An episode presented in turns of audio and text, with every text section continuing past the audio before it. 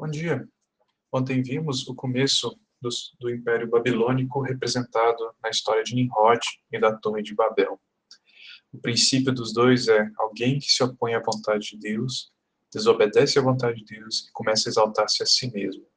Nimrod quis exaltar o seu próprio nome, e ele criou toda uma civilização que queria tornar célebre o nome do homem, que fossem vistos como alguém que não estavam seguindo a direção de Deus aqui na Terra.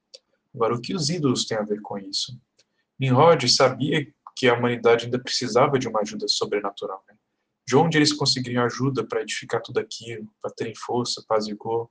O homem tem uma necessidade de adorar a Deus. No seu coração há um vazio que pede a existência do Senhor. Então, a maneira como ele incentivou o povo a não mais buscar Deus foi criando templos nos quais se sacrificavam a ídolos. Ídolos são qualquer imagem que adoramos como divindades como figuras dignas de nossa atenção, de nosso coração, visando algum benefício próprio. Esses templos zigurates, no alto deles colocavam-se as imagens e as pessoas levavam sacrifícios, pedindo para cada um desses diferentes deuses algum benefício, seja fertilidade, seja bênção no casamento, fosse na plantação e nas colheitas. Só que eles não sabiam que as pessoas, os seres que ficavam atrás desses ídolos, não eram aqueles que imaginavam. Né? Podemos ler sobre isso aqui em 1 Coríntios 10, 19, 20. Que digo, pois? Que o sacrifício ao ídolo é alguma coisa? Ou que o próprio ídolo tem algum valor? Antes digo que as coisas que eles sacrificam é a demônios que as sacrificam e não a Deus. E eu não quero que vos torneis associados aos demônios. Paulo estava falando isso à igreja em Corinto, porque lá na cidade de Corinto havia muitos sacrifícios aos deuses gregos. Era uma cidade extremamente idólatra. E naquela igreja havia problema de cristãos que estavam praticando isso. E ele fala que claramente que o sacrifício, oferenda, né, qualquer coisa que você oferece a um ídolo, seja alimento, seja dinheiro, ou seja sacrifícios de vidas naquela época, é algo que você está fazendo a demônios. Por trás de cada ídolo há alguma força espiritual que não é de Deus, que vai sim ouvir o que você está falando e vai sim muitas vezes atender o seu pedido, mas com um preço terrível. Já ouvimos sim histórias de várias pessoas que fizeram pactos, que fizeram é, alianças com estes ídolos, que ofereceram coisas e obtiveram. Obtiveram fama, obtiveram sucesso, obtiveram muitas coisas, mas com preço de sacrificarem algo de si mesmo, se tornarem associados aos demônios. Eu creio que nenhum de nós quer isso. E os ídolos são até um pouco mais sutis do que imaginamos. Porque além de serem imagens, coisas externas e figuras, podemos muitas vezes idolatrar coisas que não são físicas, por assim dizer. O Senhor Jesus disse que a, o ser sovina, né, o amor ao dinheiro, é uma forma de idolatria, porque você idolatra o dinheiro, você dá extrema importância para o dinheiro e vive em função do dinheiro, de maneira que o dinheiro se torna senhor de você mesmo.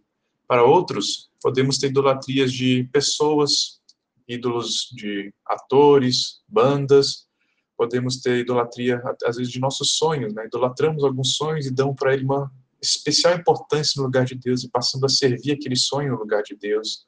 Às vezes idolatramos relacionamentos, casamentos, o nosso cônjuge.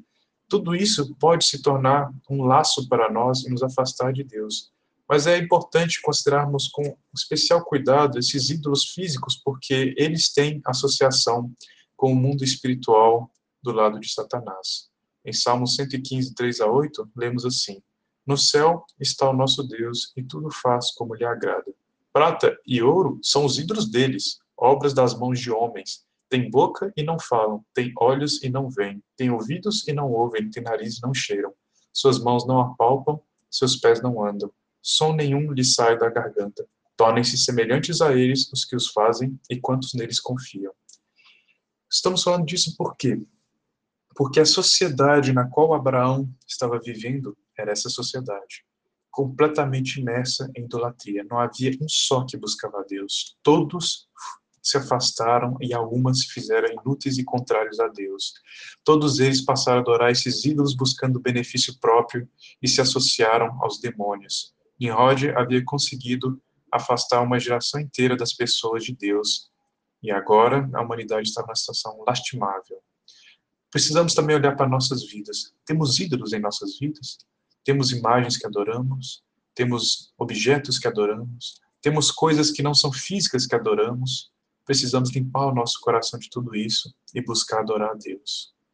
O princípio da adoração aos ídolos é que fazemos isso buscando um benefício próprio. O princípio da adoração a Deus é que nós buscamos a Deus para fazer a vontade dele.